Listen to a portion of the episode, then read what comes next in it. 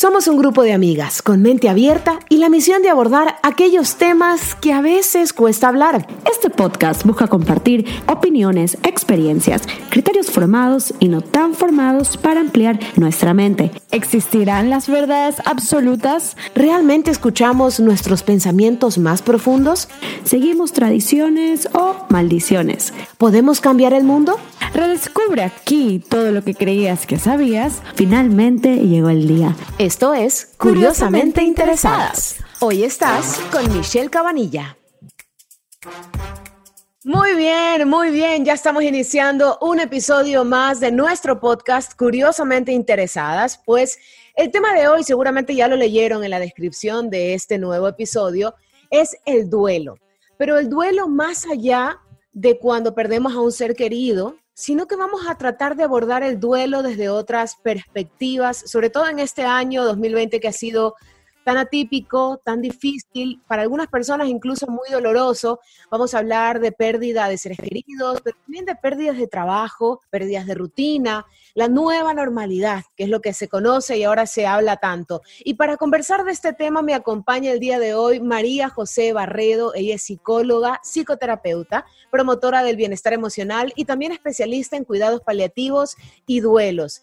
Es un tema que creo viene bien para poder cerrar ya este año 2020, hacer una reflexión de todo lo que hemos vivido y tal vez empezar con una mente un poco más clara y optimista el próximo año que viene, el año 2021. María José, Gracias por acompañarme el día de hoy y bienvenida a este espacio, a Curiosamente Interesadas. No, gracias por la invitación, me encanta, como te decía, me encanta el tema, me encanta abordarlo, me encanta, no es un tema que se habla comúnmente, no nos gusta mucho hablar de pérdidas, de supuestamente lo negativo, entonces es bueno comenzar a hablar sobre él, normalizarlo, porque eso es lo que es. Pérdidas tenemos todo el tiempo. Exactamente, creo que este año, este año un poquito más de lo que estábamos acostumbrados, cuando hablamos de duelo solemos pensar de manera inmediata en eh, cuando fallece un ser querido, ese duelo que experimentamos por la separación que hemos tenido de alguien a quien estimábamos mucho. Empecemos con eso. ¿Qué es exactamente el duelo? Creo que para muchos podrá ser difícil definirlo. El duelo es tristeza, el duelo es adaptarse. ¿Qué es el duelo? El duelo en realidad como tal es, es simplemente ese proceso interno por el que yo tengo que atravesar debido a una pérdida. ¿Qué tipo de pérdida? De todo tipo. Lo que yo, lo que yo viva como una pérdida, como una aflicción eh, por haber perdido algo, de eso se tratará un duelo. Puede ser desde un bien material incluso, obviamente la pérdida de una persona, pero pérdida de, un trabajo, pérdida de una rutina, pérdida de una relación, pues muchas cosas pequeñas o grandes que uno puede ir perdiendo a través de la vida, incluso la pérdida de una etapa. ¿No? Cuando comienza una nueva. Entonces, todos esos los podemos llamar microduelos o pues como tal ya un duelo eh, en el que atravesamos alrededor de nuestra vida. Claro, y el duelo suele venir entonces de la mano siempre de un cambio, de una situación que tal vez nos puede parecer eh, estresante, incierta. ¿Podríamos decir que el duelo siempre tiene que ir de la mano con eh, la palabra cambio? Sí, definitivamente la pérdida va de la mano de un cambio difícilmente va a causar un duelo a algo que no cree un cambio y dos, sin nosotros tener un cambio de nosotros mismos, ya sea positivo o negativo. María José, entonces cuando hablamos de duelo podríamos decir que el duelo es un proceso natural y al ser un proceso hay un tiempo que debería durar, esto varía de una persona a otra. ¿Cómo funciona un poco eh, eh, el duelo ya cuando hablamos eh, de la parte humana como tal, la parte emocional? La verdad es que no podemos hablar globalmente de un tiempo, de, de digamos que teóricamente te hablan de tiempos, te hablan de etapas, te hablan de procesos pero en la experiencia y seguramente quienes trabajamos con, con, personas nos damos cuenta que difícilmente los seres humanos pueden estar todos enfrascados en un mismo tiempo, en una misma etapa, en un mismo proceso. hay, hay de todo. También obviamente va a depender mucho del tipo de pérdida, ¿no? Que si es una persona, si es una relación, si es un bien, si es un trabajo, si es una etapa, etcétera. Entonces va a depender mucho. Ahora, ¿qué hace que un proceso de duelo sea natural o sea patológico? Bueno, el, el duelo en sí debería ser un proceso natural si nacemos, sabemos que vamos a morir. Si nacemos, sabemos que vamos a perder cosas. Entonces, digamos que en ese sentido debería ser natural. ¿Por qué no suele serlo? No nos han educado de esa forma. Hay mucho tabú detrás de la pérdida y del duelo todavía. Entonces, por eso nos cuesta, por eso no suele ser un proceso natural, pero en realidad debería serlo. ¿Por qué? ¿O en qué sentido? O sea, si te, tenemos una pérdida, debemos pasar por un proceso. ¿Cuál es ese proceso a grandes rasgos? Debemos pasar, pues, por, eh, por sentimientos de eh, aflijación, de tristeza, debemos, pues podemos pasar por ira, podemos pasar por una negación, podemos pasar por momentos de, de negociación, muchas de estas sensaciones y sentimientos, pero en un momento vamos a, a, pues, a ir haciendo las paces con todas estas emociones, a procesarlas, a sacarlas, elaborarlas, validarlas y a seguir adelante con nuestra vida. Cuando sabemos que no está pasando eso, que no tengo un duelo sano, que no que estoy desarrollando un duelo patológico, cuando pasa un tiempo, se dice que son seis meses ante pérdidas de personas, se habla en especial cuando se habla de duelos, pero eh, realmente eso es relativo. Pero cuando ya pasa un cierto tiempo y la persona no logra tener una cotidianidad normal, ¿qué quiere decir? Que en el día a día no retoma su rutina, no logra hacer cosas tan sencillas como pararse de una cama para ir a trabajar, no logra levantarse para atender, digamos, a su hijo. Claro, pero ahí creo que también hay dos lados del espectro que sería súper bueno poder abordar, eh, porque María José, hay personas que tal vez puedan entrar en ese duelo patológico que tú dices, ¿no? Pasa ese tiempo y la persona no ha logrado volver a tomar su vida normal. Pero ¿y qué sucede con el otro lado del espectro? Y, y hablemoslo y tal vez aterricémoslo un poco a lo que sucedió ahora en la pandemia.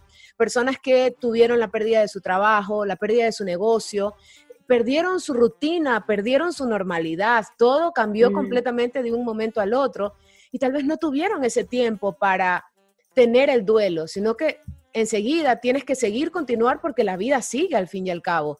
¿Ese otro lado es sano o no lo es? Fíjate que ese espectro es en el que todos estamos viviendo actualmente y te voy a decir por qué. No necesariamente es sano, pero hay algo importante que se llama sobrevivir.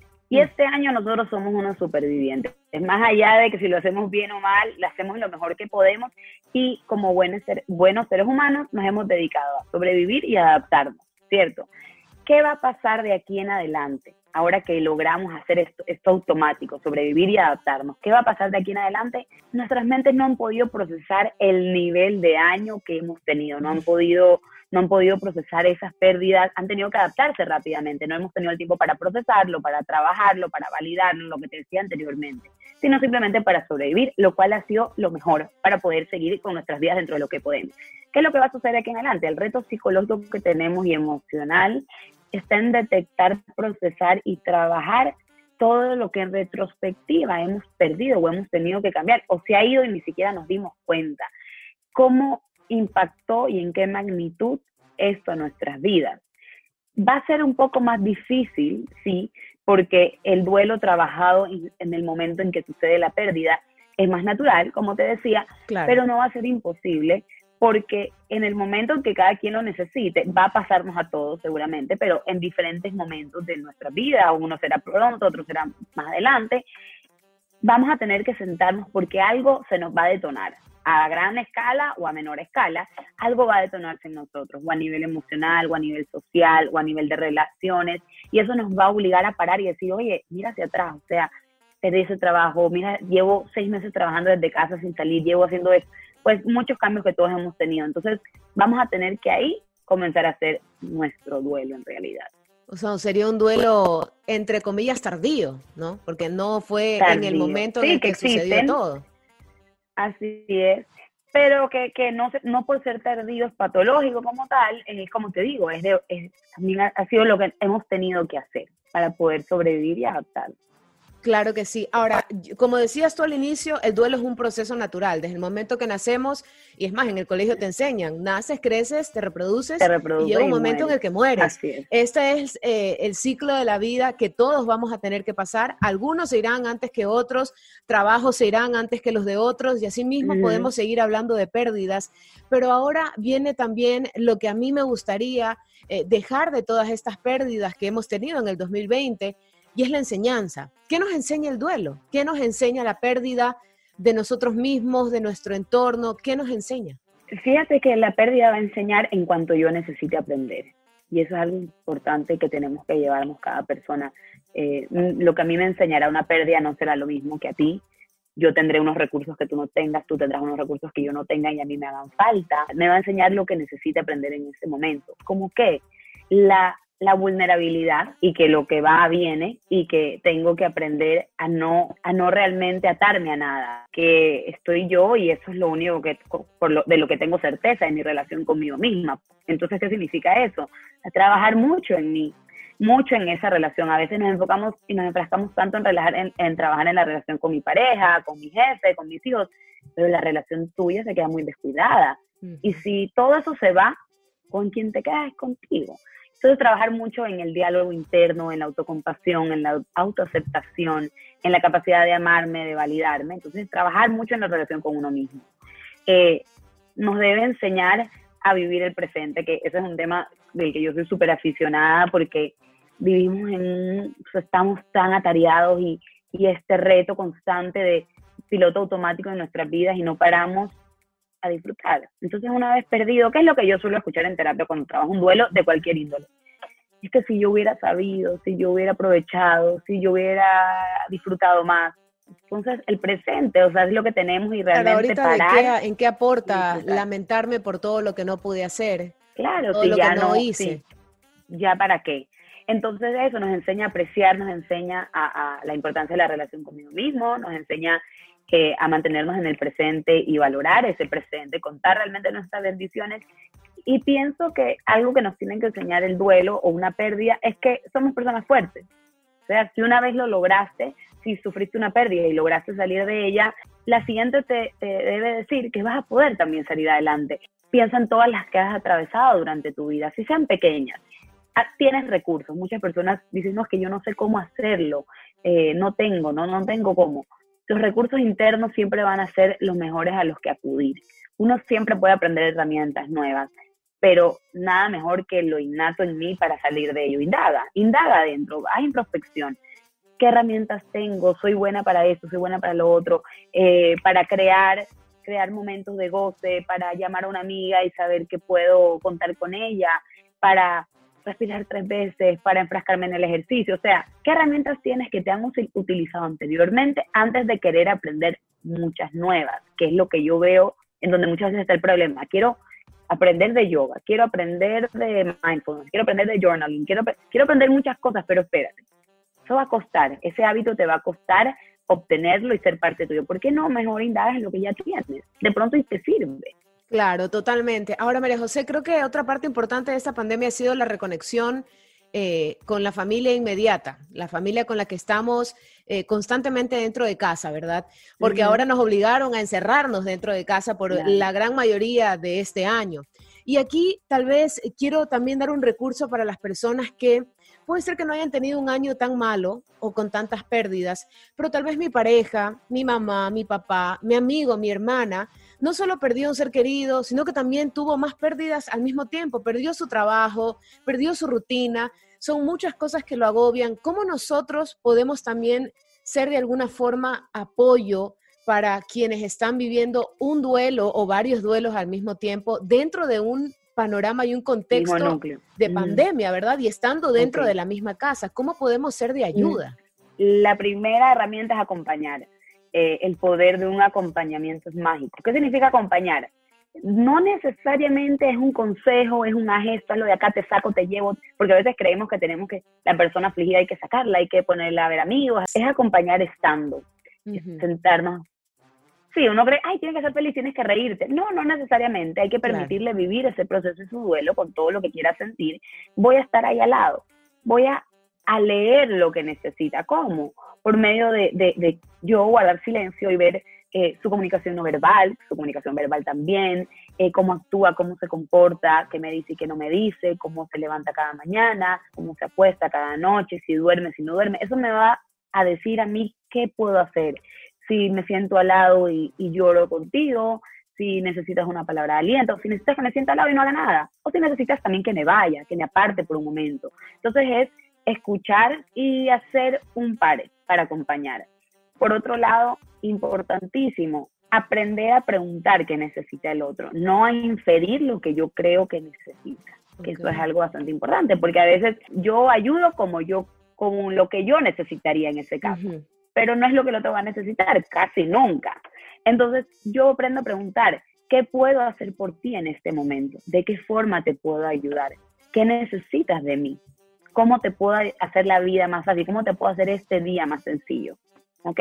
Entonces, es preguntar. En la sencillez de una pregunta uno encuentra magia de respuesta. Y bueno, y si después eh, nos damos cuenta que tal vez nuestra ayuda o nuestro acompañamiento no, no está cumpliendo el propósito, no está ayudando al 100%, lo ideal sería encontrar un especialista que te ayude con este tema, ¿no? Alguien que pueda guiarnos mejor. Hay que ser muy responsable con ello, hay que reconocer las limitaciones que tenemos, hasta dónde yo puedo ayudar, hasta dónde ya se escapa de mis manos, no solo por el otro, también por mí. Porque si ya esto a mí me está generando malestar, entonces tengo que parar. Tengo que reconocer que no voy a poder seguirte cuidando si yo me afecto. Entonces más bien busco a alguien más que te pueda ayudar. De pronto se me ocurre que puede ser otro ser querido, pero de pronto es mejor ayuda profesional.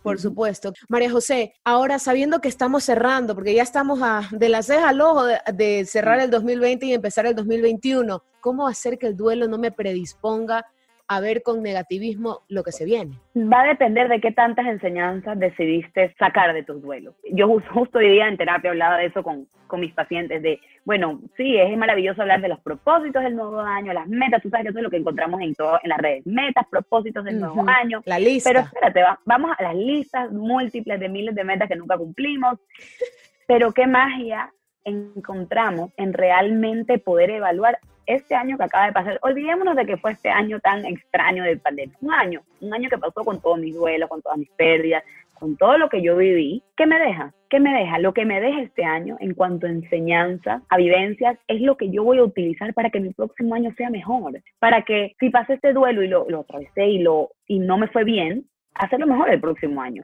Si me fue súper bien en esta relación, utilizar esas herramientas para implementarlas en que mi siguiente año sea exitoso no enfrascarme en que, uy, más pérdidas o lo que se me viene. Es que de pronto sí se te vienen más pérdidas, sí, es verdad. Pero esta vez, de pronto sí las voy a saber manejar, porque ya pasé una vez todo esto. Mira, el que no, el que, el que decide no aprender de su historia, dicen que está destinado a, a repetirla. Y, oye, este año es beneficioso porque lo que hemos hecho es aprender, lo que hemos hecho es sentir, lo que hemos hecho es vivir experiencias que nunca en la vida pensamos. De aquí en adelante deberíamos estar empoderados y poderosos de que ya lo que hacemos es saber, saber que si nos pasa esto, hacemos lo de acá, que esto ya no me funciona, que lo de acá no es una buena idea, que lo de aquí se lo es, que tal persona me ayuda a esto, que la otra me ayuda en lo de acá.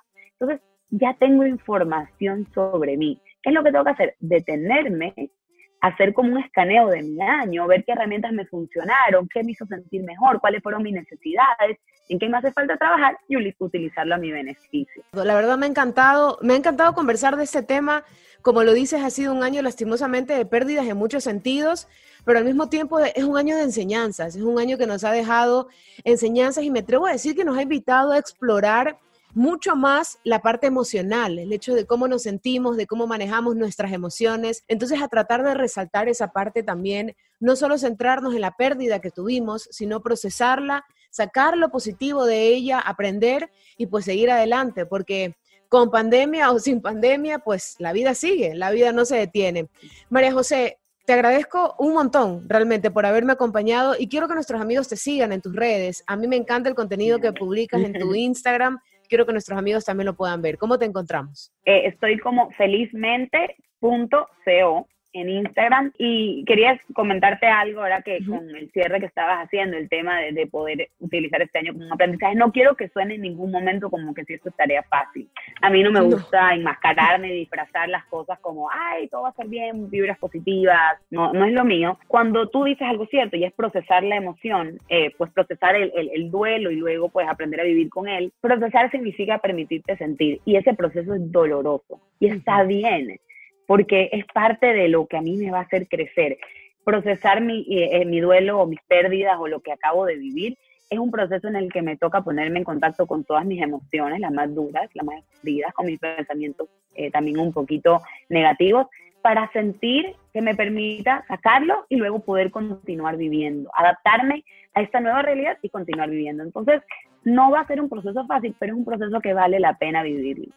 Totalmente, sí, totalmente de acuerdo. No es fácil, pero es necesario también. Esperemos que eh, las personas que nos estén escuchando y que estén pasando este proceso, pues de alguna forma se sientan acompañadas con esta información y que sepan que no están solos, que realmente la ayuda está ahí a través de amigos, de familia o de especialistas como tú que tienen estas herramientas. María José, muchísimas gracias una vez más por acompañarnos. Me ha encantado que seas parte de la familia de Curiosamente Interesadas y esperemos que nos puedas acompañar también en otra ocasión. Claro que sí, encantada. Cuando me inviten aquí estaré.